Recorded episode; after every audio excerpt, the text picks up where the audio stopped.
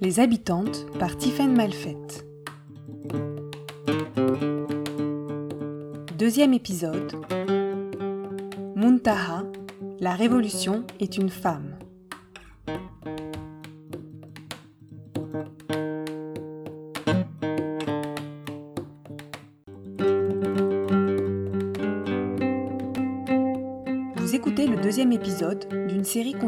Femmes habitantes du Liban.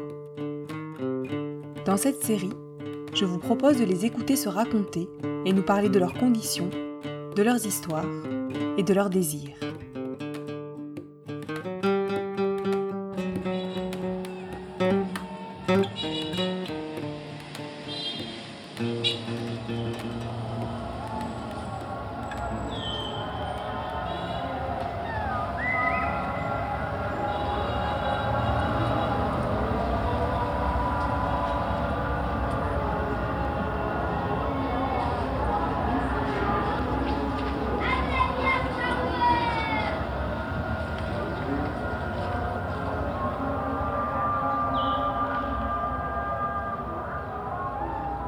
Au cœur de la vieille ville de Tripoli, près du souk de légumes et en contrebas de la citadelle croisée, se trouve Al-Ranka.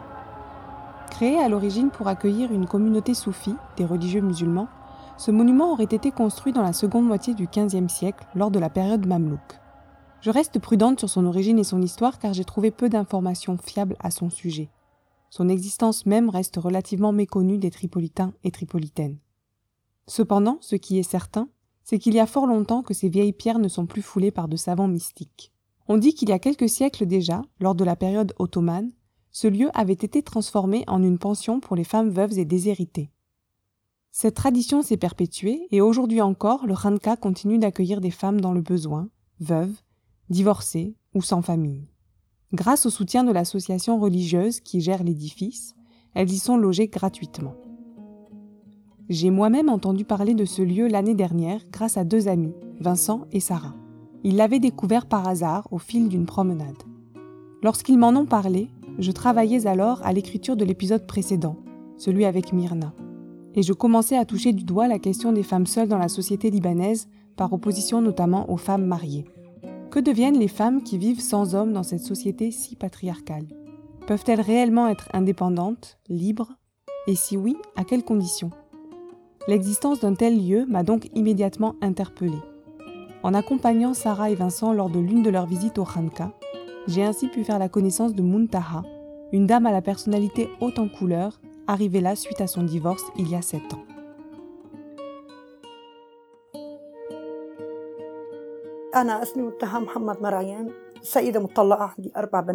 Je m'appelle Muntaha Marayam. Je suis divorcée, j'ai quatre filles.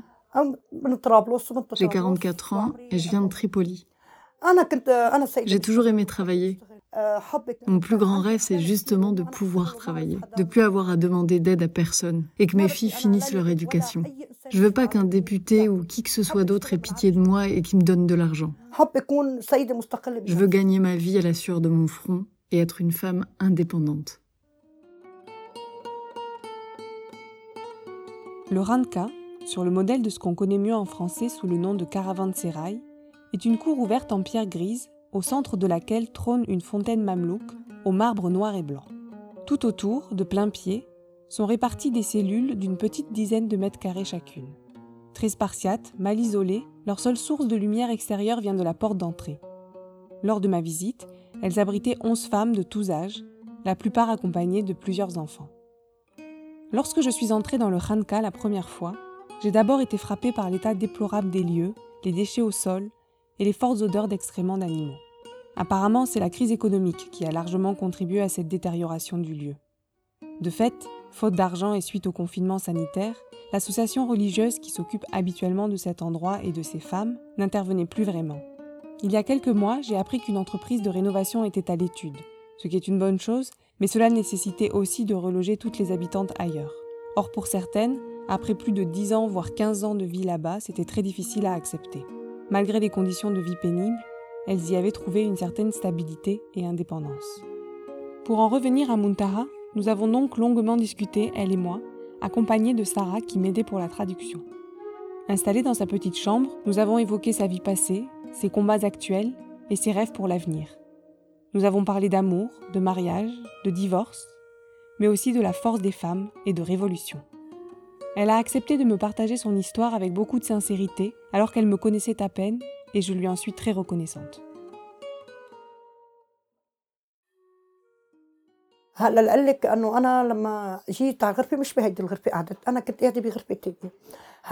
Quand je suis arrivée ici, je vivais pas dans cette chambre. Elle était déjà occupée.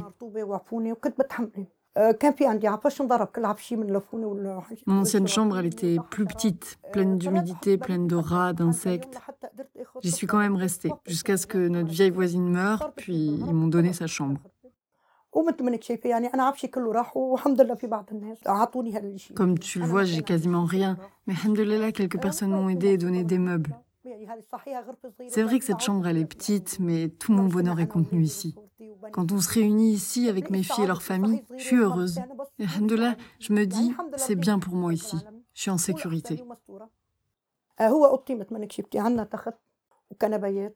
Ma chambre est comme tu la vois, il y a deux fauteuils, un frigo, il y a deux lits, des étagères, une télévision, un petit chauffage. Il n'y a pas d'armoire car il n'y a pas assez de place, donc j'ai accroché des étagères au mur pour y mettre mes affaires et nos habits.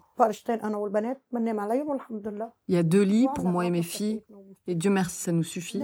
Ma plus jeune fille et moi, on dort sur un lit, et ma fille la plus âgée dort sur l'autre. De temps en temps vient aussi mon petit frère qui est célibataire. Je lui mets une couverture et un coussin, et il dort par terre. Ma dernière fille peut pas dormir sans moi, elle est très attachée à moi. Sinon, parfois, les deux filles dorment ensemble, et moi à côté. Honnêtement, moi, ça m'embêterait pas de dormir sur le sol, mais c'est mes enfants qui refusent.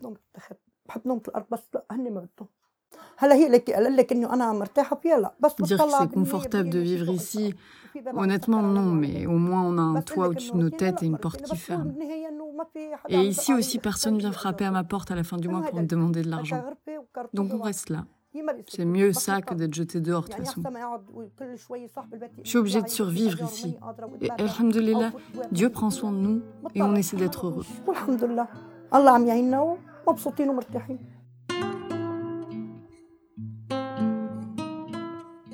Lorsqu'elle a divorcé, Muntaha s'est retrouvée sans rien. Pas de pension, pas de salaire, elle n'a eu d'autre choix que cette solution de logement gratuit au Ranka. Sa chambre, comme vous l'avez entendu, est très dépouillée. Elle n'a que très peu de meubles, les étagères sont toutes de briques et de broc, les matelas et les fauteuils sont défoncés. Pour cuisiner, elle a une gazinière qu'elle est obligée de mettre à l'extérieur dans la cour, faute de place. Elle vit dans cet espace exigu et insalubre depuis sept années. Au départ, ses quatre filles l'y ont suivie, et je me demande vraiment bien comment elles ont pu vivre à cinq dans cette chambre. Au bout de quelques années, le père a voulu récupérer les enfants, mais elles se sont enfuies quelques mois après pour retourner vivre chez leur mère. Le père a alors engagé une procédure judiciaire contre Muntaha, alors même qu'elle l'avait laissé reprendre ses filles, allant ainsi à l'encontre du jugement du divorce. Mais bref, il a fini par lâcher l'affaire. Aujourd'hui, Muntaha vit avec ses deux plus jeunes filles, qui ont respectivement 16 et 18 ans.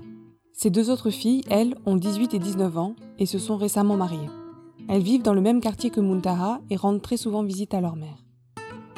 Avant de rentrer dans le détail de son divorce et des événements qui l'ont conduite à cette vie de dépouillement, j'ai demandé à Muntaha de m'en dire un peu plus sur sa situation actuelle et sa vie quotidienne.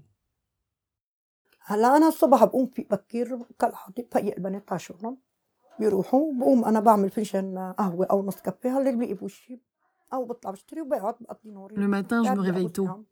Puis je réveille mes filles pour qu'elles soient à l'heure au travail. Je bois un café. Je passe toute ma journée à fumer. C'est pour me tenir éveillée.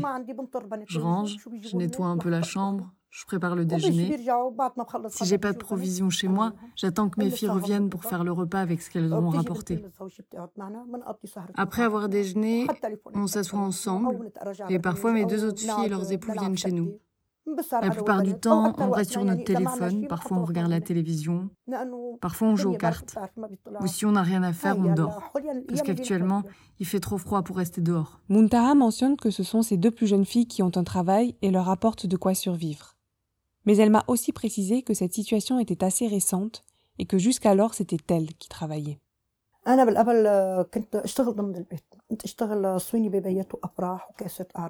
Avant, je travaillais de ma maison. Je décorais des plateaux et des verres pour des événements, comme les naissances ou les mariages. C'est ma mère qui m'a tout appris dans ce domaine. Et j'aimais ça parce que ça me permettait de travailler depuis chez moi et de rester à côté de mes filles. Quand j'étais mariée, je travaillais comme décoratrice et puis j'ai continué aussi après le divorce.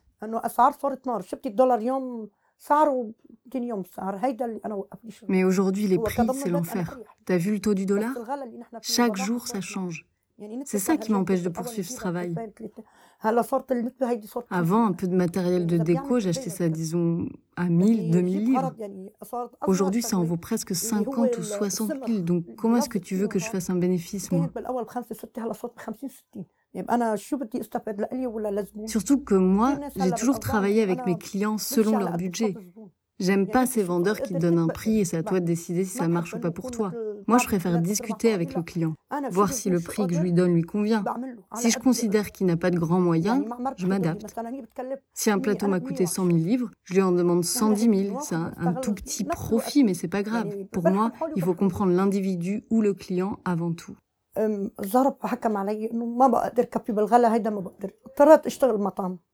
Bref, tout est devenu très cher et puisque je m'y retrouvais plus financièrement, j'ai décidé de faire autre chose. J'ai commencé à travailler dans un restaurant de poissons. Ils me payaient 600 000 livres par semaine, soit 25 dollars. Je devais payer un taxi chaque jour pour y aller et revenir. C'était dur, mais ça va, je m'en sortais.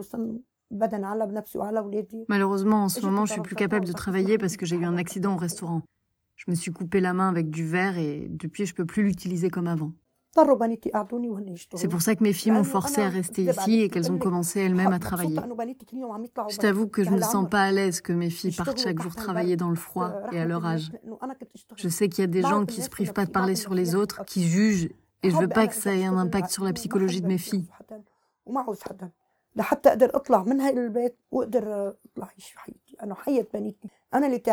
Je veux pouvoir retravailler. Je veux aider mes enfants sans avoir à demander d'aide à personne. Je veux gagner assez d'argent pour pouvoir nous sortir d'ici et que mes filles arrêtent de travailler parce que vraiment ça me plaît pas qu'elles travaillent à leur âge.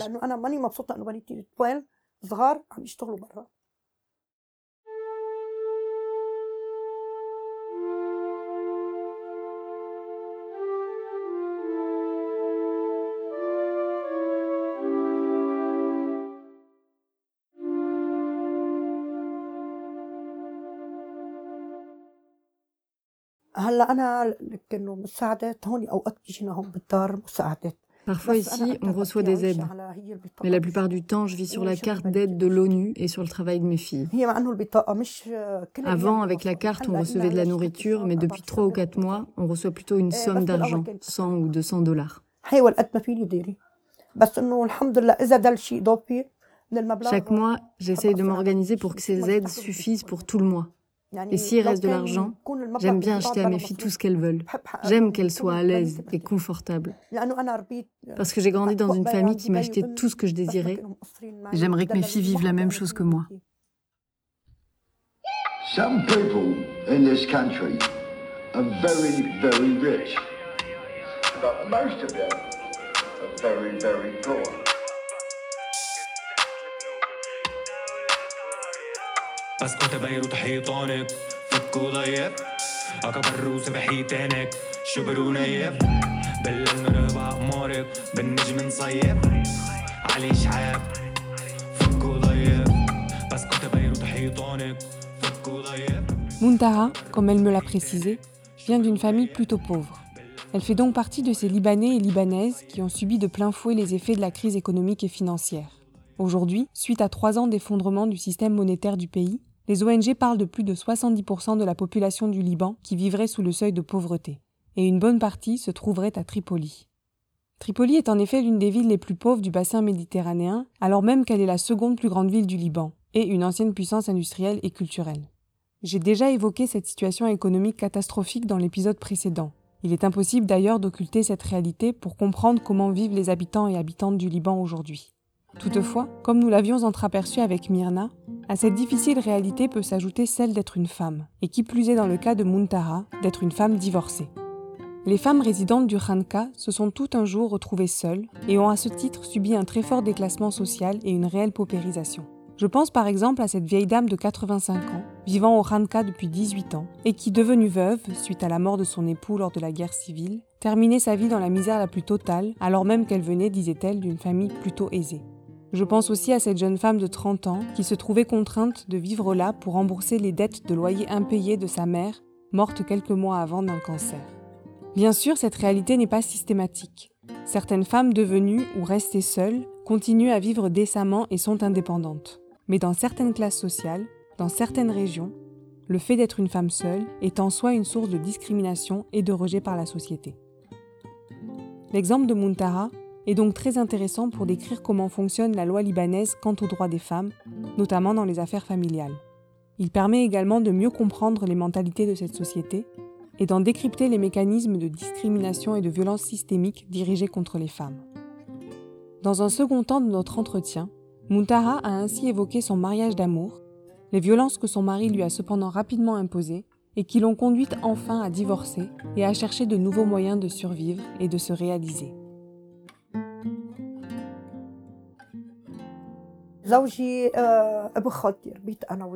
Mon ex-mari, c'est le fils de ma tante. On a grandi ensemble. Puis il s'est absenté quelques années et on s'est plus vu. Quand on s'est revus, j'étais déjà fiancée à quelqu'un. Donc à l'époque, on était amis, on sortait ensemble, je pouvais lui demander de l'aide, le consulter. Ça a duré comme ça jusqu'à ce qu'on commence à se rapprocher et à tomber amoureux. Mais ensuite, pendant quatre ans, ma famille a refusé notre mariage. Donc on a attendu jusqu'à ce que mes parents l'acceptent. Et finalement, c'est pendant ces 4-5 ans qu'on a vécu notre histoire d'amour.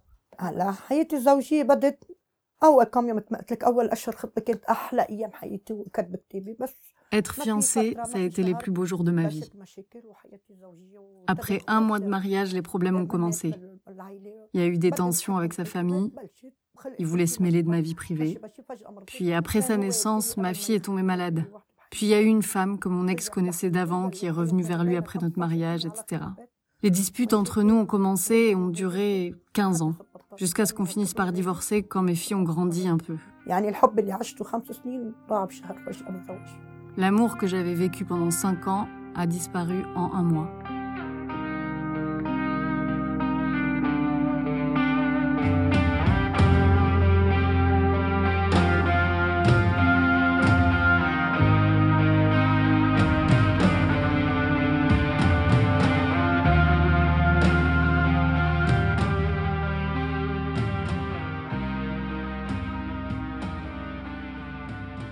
لا هو لانه انا كان كثير يضربني وكثير يعذبني وتحملت انا كرمال ولادي وكنت اشتغل وعينه بس لما تزوج علي ما بقدر اتقبل Il me frappait beaucoup, il me faisait souffrir, mais je supportais tout pour le bien des enfants.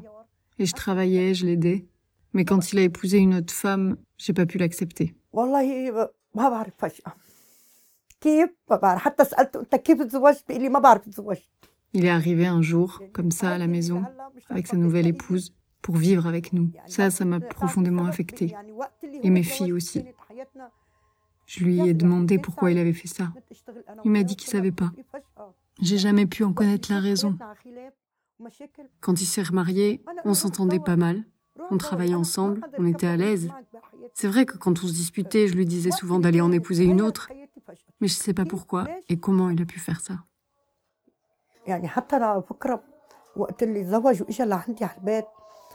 Quand il s'est marié, il est arrivé à la maison très tard, parce qu'il avait l'habitude de travailler la nuit. Et quand il est rentré, il avait le visage troublé. Je lui ai demandé ce qui se passait, mais il m'a dit d'entrer dans la chambre et qu'il voulait me parler. Il a commencé à pleurer. Je lui ai demandé Pourquoi tu pleures? Est-ce que ta mère est décédée ou ton frère? Il me disait Non, non, il n'y a rien. C'est juste que j'en ai épousé une autre.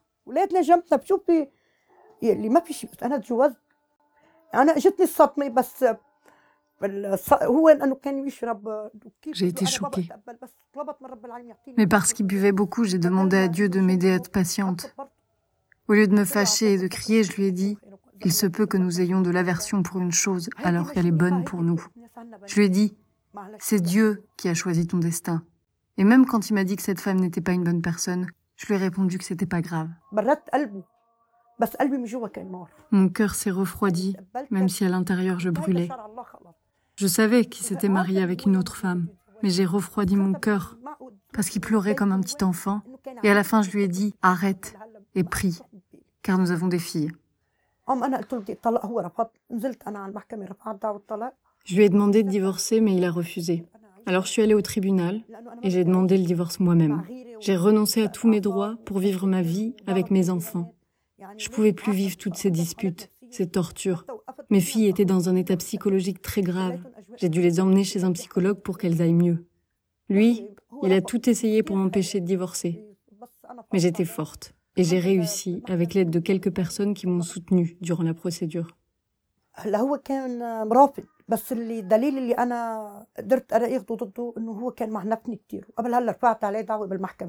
J'ai pu prouver qu'il me battait. Ça a été prouvé par la police et grâce à un rapport médical, parce que j'avais déjà essayé de me suicider quand j'en pouvais plus. J'avais une amie qui travaillait avec une association pour les droits des femmes. J'y suis allée, j'ai discuté avec eux et je leur ai expliqué ma situation.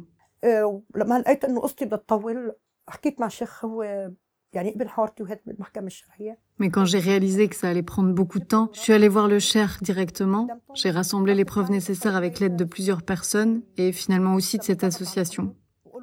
Ils m'ont tous soutenu et ont témoigné contre lui. Et j'ai divorcé en une semaine.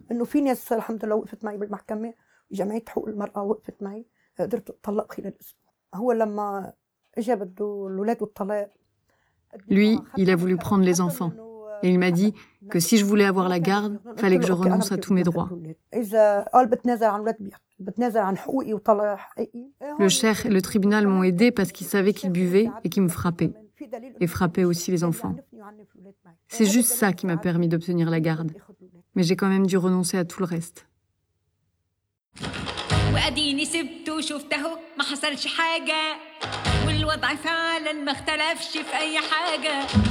باكل واضحك بشتغل واعمل كل حاجة لا لا مش زعلانة وكئيبة مش ماسكة صورته وبتقهر زي العبيطة ولا ماشية وبخبط دماغي في كل حيطة ما بردش علي يقول لي كلمة كانت بسيطة Le Liban, comme vous le savez peut-être, est un État confessionnel. C'est-à-dire que l'État libanais reconnaît institutionnellement les confessions religieuses présentes dans le pays et abandonne entre autres le droit privé et le statut personnel à leurs juridictions respectives. Ainsi, tout ce qui relève des affaires familiales, comme le mariage, le divorce, la garde des enfants, tout cela est régi par des tribunaux religieux. Il n'existe pas de recours civil. On entend notamment cela dans le discours de Muntaha, qui dit avoir divorcé en s'adressant à un cher, l'équivalent d'un prêtre pour la religion musulmane. Il existe actuellement 15 lois religieuses différentes sur le statut personnel. Selon sa confession, le citoyen ou la citoyenne libanaise n'aura donc pas les mêmes droits quant à sa situation personnelle. Toutefois, il y a quand même un principe commun sur lequel tous les tribunaux religieux s'entendent, à savoir la discrimination des femmes par rapport aux hommes. Pour les femmes, qu'elles soient sunnites, chiites, maronites ou grecques orthodoxes, il leur sera toujours plus difficile d'obtenir un divorce et quasiment impossible d'avoir la garde de leurs enfants. Au Liban, l'autorité parentale est exclusivement paternelle. En ce sens, on retrouve bien l'héritage juridique et sociétal très patriarcal du Code Napoléon qui était entré en vigueur au Liban au moment où le pays était sous mandat français, après la Première Guerre mondiale. La mère n'exerce donc son autorité parentale que le temps où l'on considère que l'enfant ne peut pas se passer d'elle, en sa qualité de nourrice. Ensuite, la mère est supposée rendre l'enfant à son père dès qu'il atteint l'âge fixé par chaque loi religieuse. Ainsi, par exemple, chez les chiites, c'est deux ans pour les garçons, sept ans pour les filles, chez les sunnites, 12 ans pour les garçons comme pour les filles. Chez les catholiques, 2 ans pour les filles comme les garçons. Ou bien encore chez les grecs orthodoxes, 14 ans pour les garçons et 15 ans pour les filles.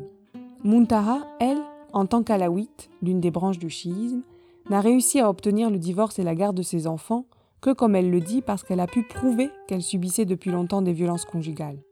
Et d'ailleurs, cela ne lui a été possible que grâce à la loi numéro 293 qui criminalise ces violences et qui a été promulguée il n'y a pas si longtemps, en 2014, constituant ainsi, il faut le dire, une véritable avancée pour la protection des femmes. Dans la suite de notre discussion, Muntaha est revenu sur ce que le divorce avait changé dans sa vie de femme et de mère, et aussi sur sa relation assez complexe, à mon sens en tout cas, avec son ex-mari.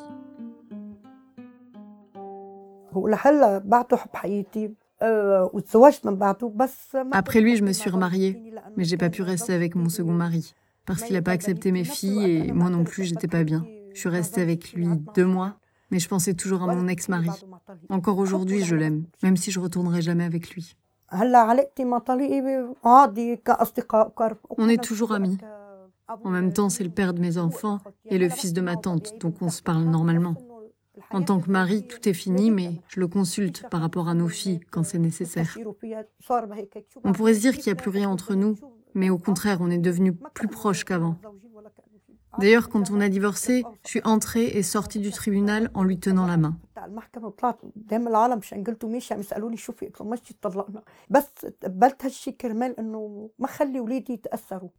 Si je fais tout ça, c'est pour mes filles.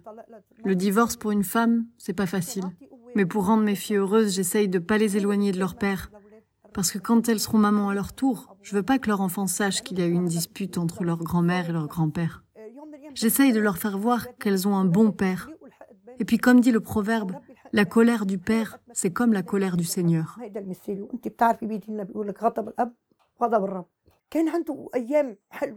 On a de beaux souvenirs tous les deux. C'était un vrai ami. Il y avait des disputes, mais il me laissait libre de faire ce que je voulais. J'allais chez mes amis, j'avais des soirées à moi, c'était de beaux jours, jusqu'à ce que cette femme entre dans sa vie. Il y en avait eu trois autres avant, mais je les avais acceptés. Mais là, gloire à Dieu, ça m'a complètement chamboulé. Ce qui m'a permis de dépasser tout ça, c'est qu'on est resté amis et qu'on parle. Jusqu'à aujourd'hui, je le consulte, je lui téléphone, je raconte tout. J'ai connu d'autres personnes, mais je suis finalement revenue à mon ami d'enfance. Et euh, comment as-tu vécu cette vie de femme divorcée? Comment vis-tu cette vie de femme divorcée? Est-ce que ça a changé quelque chose qu'il n'y ait plus d'hommes dans ta vie?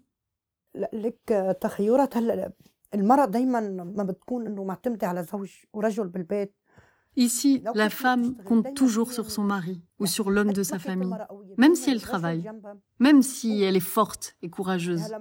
Elle voit toujours la présence d'un homme à ses côtés comme une force. Et à l'inverse, dans notre société, la femme divorcée, elle est considérée comme un morceau de viande à disposition pour les chiens et les brutes en rut. Moi, j'ai surtout été agressée verbalement. J'ai entendu les pires horreurs, y compris de la part de personnes que je considérais comme des amis. Eux, comme les autres, ont tenté d'avoir une relation avec moi. Ils pensent qu'une femme divorcée, c'est juste une marchandise pas chère.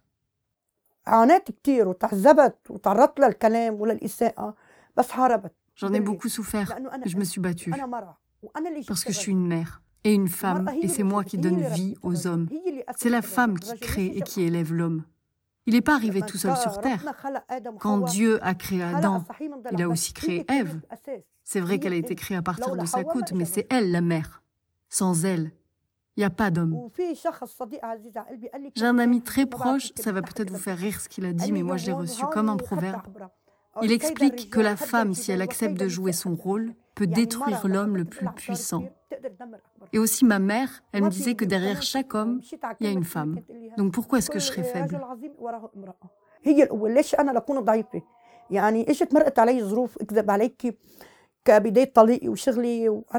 Ça a été difficile d'être une femme divorcée, c'est sûr.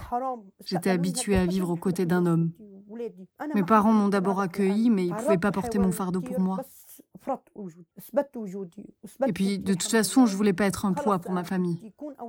J'en ai souffert, mais j'ai fini par m'imposer. Et Alhamdoulilah, j'ai décidé d'être forte. Aujourd'hui, je me vois plus comme une femme, mais comme un homme. J'ai décidé de devenir comme ça parce que j'ai quatre filles et que notre société est sans pitié. اضطريت تكون لأنه إنه أربع بنات مجتمع ما بيرحم. طقطقتيني طقطقت مصيتيني زماني اللي غايب عالحياة الفرحة.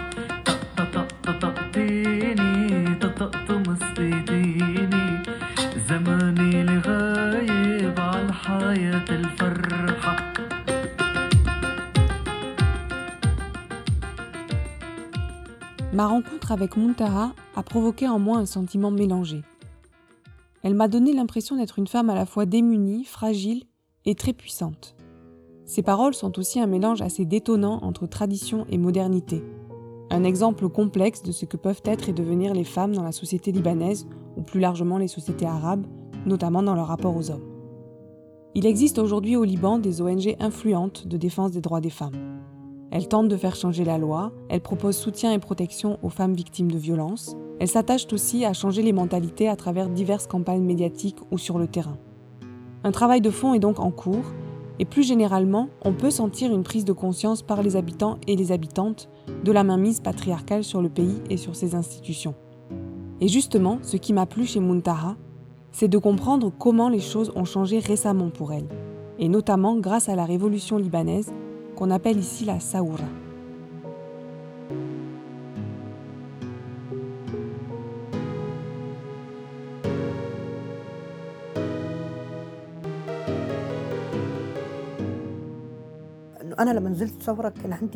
Au début, quand je suis descendue dans la rue pour participer à la Saoura, j'avais beaucoup d'espoir et je continue d'en avoir. Cette révolution, elle a été détruite par une poignée de personnes, c'est vrai, mais j'ai encore de l'espoir et je crois au changement. Le changement, il ne viendra pas en changeant juste un membre du Parlement ou autre. Il doit venir de nous, le peuple. On est la force. Quand je suis descendue dans la rue, ici à Tripoli, j'étais l'une des premières femmes à descendre aux côtés des hommes. Et la première femme à dormir dehors.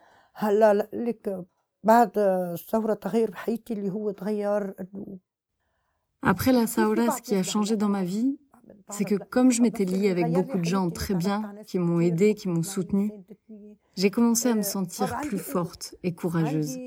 Au début, avant les manifestations, j'étais toujours hésitante, peu sûre de moi, mais maintenant, j'ai plus de force. J'ai plus peur. J'ai réalisé que je suis une femme libre. J'ai des droits et je veux plus avoir peur. Et peur de quoi d'ailleurs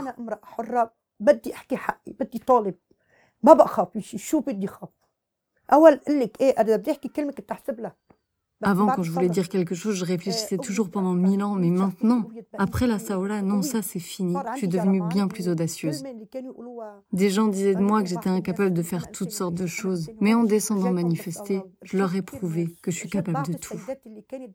J'ai même été un exemple pour toutes les femmes qui avaient peur de venir et de participer à notre révolution. J'ai su trouver le courage et en donner à beaucoup de femmes. Et ensemble, on a prouvé que la femme est le fondement de la société.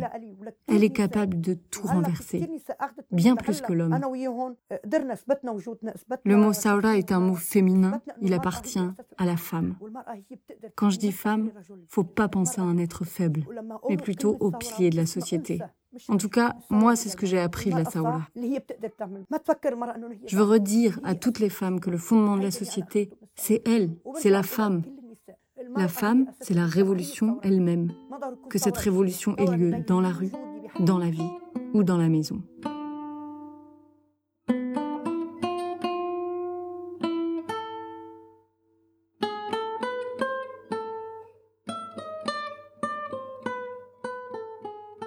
Malgré les épreuves vécues, la confiance de Muntaha, son espoir en un changement à venir est admirable.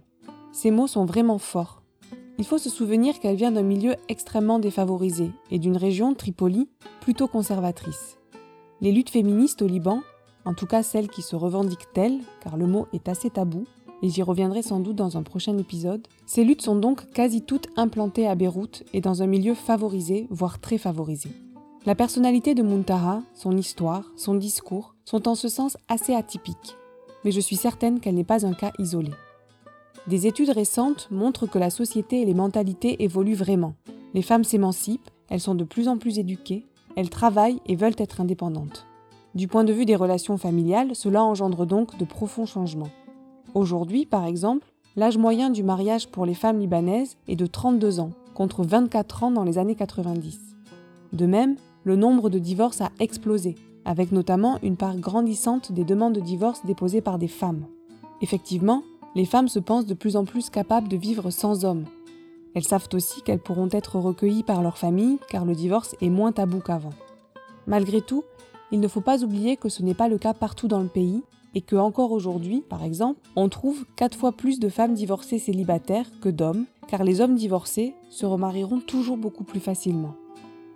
De même, l'explosion des divorces s'explique également par la situation économique et sociale actuelle, qui a fortement vu augmenter les violences conjugales. Les femmes divorcent donc aussi simplement pour survivre et sauver leurs enfants. l'égalité entre les hommes et les femmes dans la sphère familiale reste donc encore à conquérir. Pour terminer cet épisode, je voudrais vous faire entendre ce que Muntaha m'a répondu lorsque je lui ai demandé quels étaient ses rêves pour l'avenir.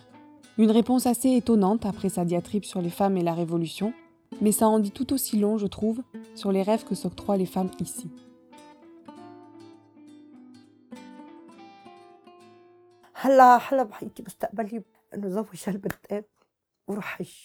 Le rêve de ma vie, c'est de marier mes deux dernières filles et de faire le pèlerinage.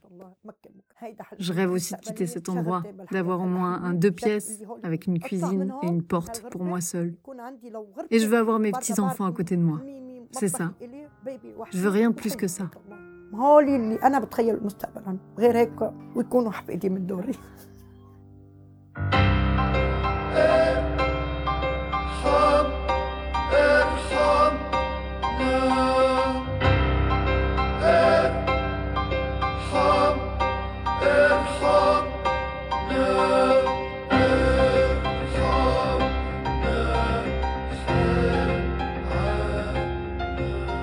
Ici s'achève ce nouvel épisode consacré aux voix des habitantes du Liban.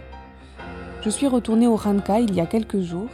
Les travaux de rénovation n'ont pas commencé, et il semble même que l'entrée désormais ne serve qu'à entreposer les poubelles du quartier. Je me demande ce que sont devenues ces occupantes, et j'espère de tout cœur que Muntaha, comme les autres, sont en sécurité et heureuses.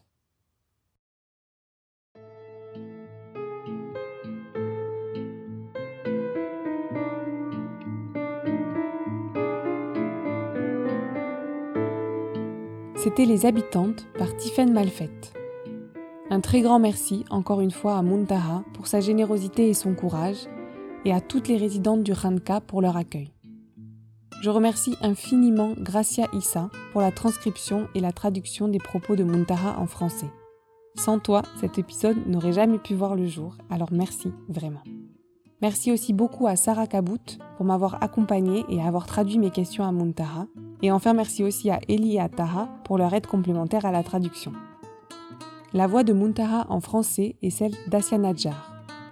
Composition des musiques originales, Clément Pérez. Prise de son, Tania Kamoun. Merci à vous d'avoir écouté jusqu'au bout cette voix libanaise. Je vous dis à très bientôt pour de nouvelles rencontres, Inch'Allah.